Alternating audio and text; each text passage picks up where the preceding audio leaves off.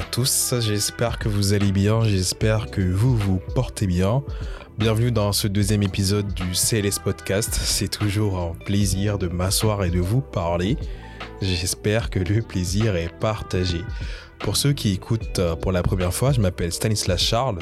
Je suis étudiant entrepreneur et j'ai créé ce podcast afin de vous partager mes découvertes en matière de sport, neurosciences, sciences comportementales et plus généralement en développement personnel afin que nous puissions tous, vous et moi, améliorer notre vie et atteindre nos objectifs les plus ambitieux. Vous avez vu le titre, aujourd'hui on va parler d'un sujet qui va certainement intéresser beaucoup de personnes, à savoir le syndrome de l'imposteur. Si vous avez écouté mon épisode d'introduction, vous vous en rappelez peut-être, mais il m'a fallu un an pour lancer ce podcast. J'ai eu l'idée dès que j'ai créé My Paper. Je savais qu'à un moment j'allais lancer un podcast parce que c'était l'un des meilleurs outils qui étaient à ma disposition pour communiquer sur ma marque. J'avais donc acheté le matériel, j'avais écrit mes premiers scripts, j'ai même enregistré un premier épisode. Mais quand il fallait appuyer sur le bouton publier, je n'osais jamais le faire, j'étais comme paralysé. Et ça, ça a duré toute une année. Je m'interrogeais souvent sur les raisons qui m'empêchaient d'appuyer sur ce bouton, de faire cette dernière action, qui était la plus simple de tout le processus. Je ne comprenais pas pourquoi je n'y arrivais pas. Puis un jour, je suis tombé sur un article très intéressant qui m'a permis de mettre le doigt sur ce que je vivais. J'étais victime du syndrome de l'imposteur. Dans ce podcast, je vais vous partager mon expérience, vous permettre de mieux comprendre ce phénomène qui touche un grand nombre de personnes, mais aussi je vous partagerai des pistes qui vous permettront d'en finir avec ce handicap, parce que oui, disons-le clairement, c'est un handicap. Et j'espère avec ces conseils vous aider à reprendre confiance en vous et à vous lancer enfin dans vos projets. Mais avant ça, commençons par une introduction pour mieux comprendre ce qu'est le syndrome de l'imposteur.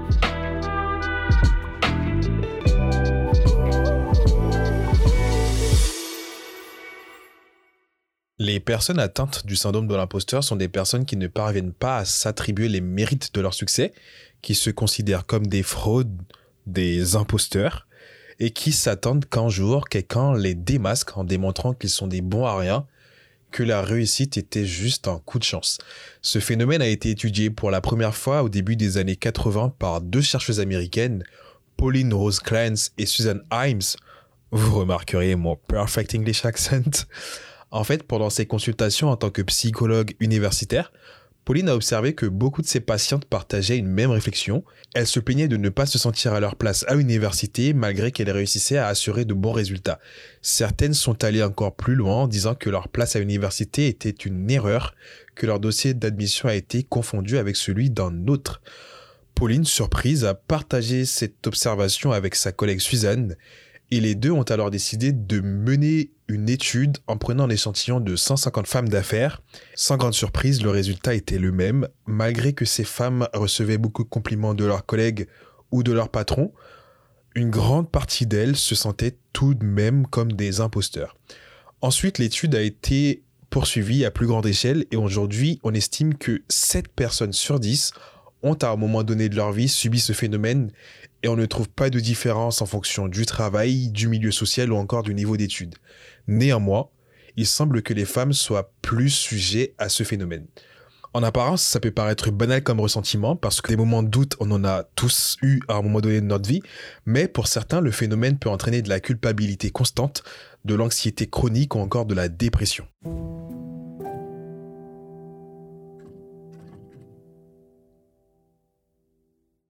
D'autres études ont été menées sur le sujet et ont permis de faire une cartographie des différentes victimes du phénomène. Et on a pu observer que les victimes se regroupent en cinq personnalités principales. Premièrement, vous avez le perfectionniste.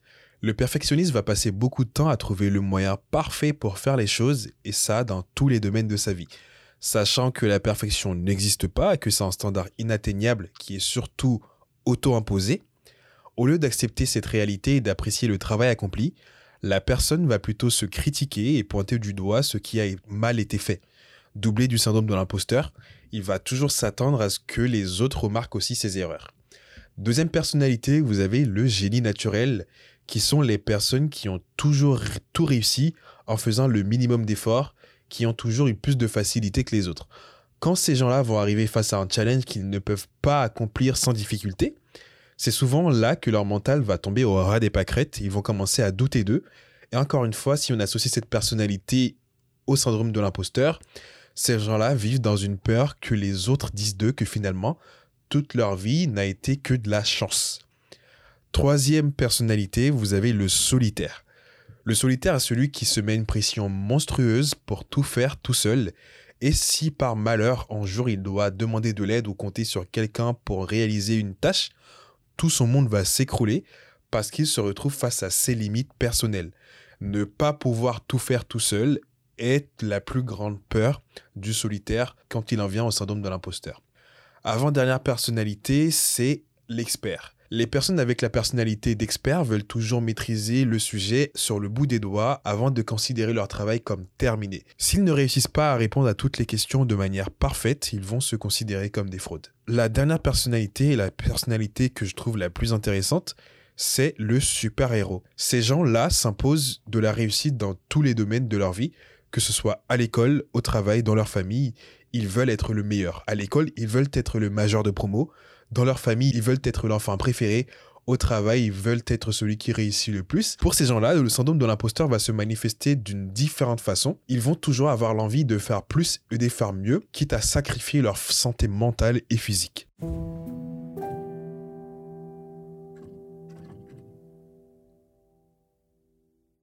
Comme on l'a dit, ce syndrome fait peu, voire aucune différence entre le niveau d'études ou le milieu social. Et quand j'ai fait mes recherches, j'ai vu que des grands noms comme Einstein, Steve Jobs, Lady Gaga ou encore Oprah Winfrey ont avoué avoir été victimes du syndrome de l'imposteur à un moment donné de leur carrière. Alors, je n'ai nullement la prétention de me comparer à ces gens, mais quand j'ai lu ça, en fait, ça m'a tout de suite permis de relativiser en me disant que si des gens qui n'ont plus rien à prouver ont eux aussi été victimes de ce phénomène, alors je n'ai pas grand-chose à craindre que je peux le surmonter on parle quand même de personnes qui ont amassé des milliards, qui sont suivies par des millions de personnes. En fait, avoir lu cette information, avoir obtenu cette information était devenu une source de motivation. J'étais déterminé à en finir. Et pour vous dire, je n'ai pas eu beaucoup de chance. Mon syndrome de l'imposteur est une combinaison de perfectionnisme parce que oui, je suis très très très perfectionniste. Enfin, jusqu'à récemment, j'étais très très très perfectionniste. J'ai aussi beaucoup d'aptitudes naturelles. J'ai des capacités naturelles dans beaucoup de domaines. Et enfin, je suis en solitaire né. Jusqu'à récemment, je voulais toujours que tout soit parfait. Si ça ne l'était pas, je n'avançais pas. Autant vous dire qu'il y a beaucoup de projets qui n'ont pas vu le jour. Il y a beaucoup de projets que j'ai abandonnés parce que je n'étais pas satisfait avec le résultat. En plus de cela, je suis quelqu'un de très solitaire. J'aime beaucoup faire les choses par moi-même. Je vais très rarement demander de l'aide. Et si c'est le cas, ce serait vraiment en dernier recours. Mais ça, c'était avant. Depuis que j'ai commencé à mettre en pied dans le monde professionnel, à travailler en équipe, j'ai pu acquiescer mes limites en tant que personne et aujourd'hui tout commence à aller mieux, mon syndrome de l'imposteur disparaît petit à petit. Je n'ai pas trouvé grand-chose à ce sujet, mais je pense aussi que si vous êtes issu d'une minorité, vous avez de très très fortes chances d'être vous aussi victime du syndrome de l'imposteur. Et ça, j'en ai fait l'expérience lors de participation à des concours de pitch avec d'autres entrepreneurs ou à des concours de présentation de projets. Lorsque j'étais en train de présenter mon projet devant les jurys, j'avais toujours cette petite voix dans ma tête qui me disait arrête de faire le mec, t'es là juste pour remplir un quota, autrement t'aurais jamais eu la chance d'être présent parmi ces entrepreneurs. Et pour vous dire, j'avais un projet incroyable, mais du fait que je sois noir, je m'infligeais ces pensées négatives qui minimisaient mon travail. Et Dieu sait, et Dieu sait que j'ai passé beaucoup de temps à monter mon projet j'ai mérité tous les prix que j'ai gagnés, mais bon, on ne contrôle malheureusement pas ses pensées. Donc si vous êtes issu d'une minorité, il y a de fortes chances que vous soyez victime, que vous subissez le syndrome de l'imposteur. Alors j'imagine même pas si vous êtes une femme et qu'en plus vous êtes issu d'une minorité. Ça doit être très compliqué. Mais rassurez-vous, depuis ça va mieux. Je réussis au jour le jour à vaincre cet handicap et je vais vous partager les conseils qui m'ont aidé et j'espère vous aider à vous en défaire du vôtre.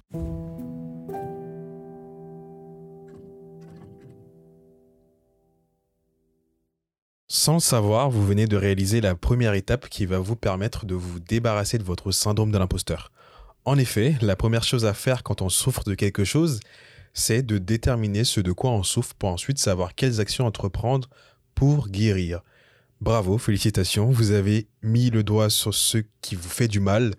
Vous savez, par les descriptions que je vous ai faites, que vous êtes victime du syndrome de l'imposteur. Le deuxième conseil, c'est d'en parler, de ne pas être sur la défensive, parce que, comme on l'a vu, nous étions bien plus nombreux que nous le pensions à vivre ce phénomène. On parle quand même de 7 personnes sur 10, qui est énorme. Je ne sais pas si vous réalisez, mais lundi, quand vous allez arriver dans votre open space, 70% de vos collègues, statistiquement, partagent les mêmes inquiétudes que vous. C'est incroyable. Je ne sais pas si vous vous rappelez de quand vous étiez enfant, mais quand vous aviez fait une bêtise, mais que vous étiez plusieurs à l'avoir fait, vous étiez tout de suite plus rassuré. Bah là, c'est exactement la même chose. Donc là, enfin, n'hésitez vraiment pas à en parler autour de vous parce que déjà, un, cela va vous permettre de, de vous libérer d'un poids et en plus, étant donné que vous n'êtes certainement pas seul, vous allez pouvoir aussi permettre à d'autres personnes d'en parler et ainsi vous allez pouvoir apporter un changement autour de vous. Mon troisième conseil pour vous est de collectionner les avis positifs que vous recevez, mais aussi vos accomplissements personnels. Une des choses que j'ai découvert et qui m'a le plus aidé, c'est le principe du cookie jar ou de la boîte à cookies pour les non anglophones, que j'ai découvert dans le livre Can't Hurt Me by David Goggins, un livre que je vous recommande à 3 milliards de pourcents d'ailleurs. En fait, la boîte à cookies est un endroit où vous collectez les compliments et les avis positifs que vous recevez, mais aussi vos accomplissements. C'est un endroit auquel vous allez pouvoir revenir quand vous aurez un coup de mou, quand vos pensées négatives voudront vous attaquer, vous dire que vous n'êtes pas à votre place, etc., etc. En fait, c'est un endroit où vous allez pouvoir vous dire que votre travail et ce que vous faites apporte de la valeur dans la vie des autres.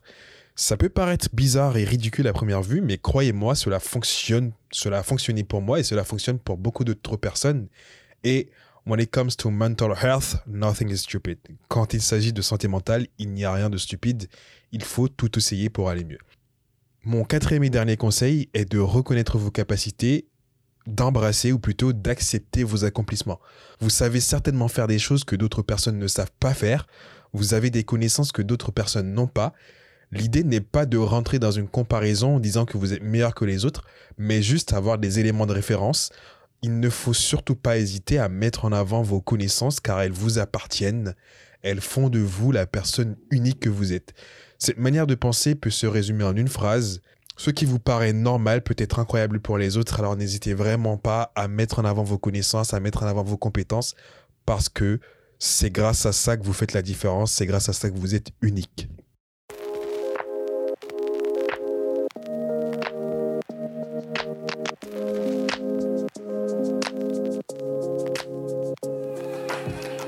Je vous remercie d'avoir pris le temps d'écouter cet épisode. Si vous vous êtes reconnu dans mon discours, j'espère que mes conseils vous aideront à aller mieux. Pour l'avoir vécu, je sais que le syndrome de l'imposteur peut réellement bouffer la vie de ceux qui le subissent. Si vous faites partie des 30% qui ont été épargnés par ce phénomène, mais que vous voulez aider quelqu'un, n'hésitez pas à lui envoyer un lien pour qu'il puisse écouter l'épisode. J'ai fait ce podcast pour vous partager mon expérience et ce qui m'a aidé. Ça me paraît logique, mais je veux quand même le dire. Si vous avez des problèmes et que vous avez besoin d'en parler, n'hésitez pas à vous diriger et à consulter un psychologue ou toute personne qualifiée. Votre santé mentale est tout aussi importante que votre santé physique. Parler de vos problèmes est tout aussi important que boire de l'eau. Pour finir sur une note plus joyeuse, si vous ne l'avez pas fait, je vous invite à laisser un avis 5 étoiles sur Apple Podcast ou sur Spotify et à vous abonner pour être notifié de la publication des prochains épisodes. Salut salut, c'était Stanislas.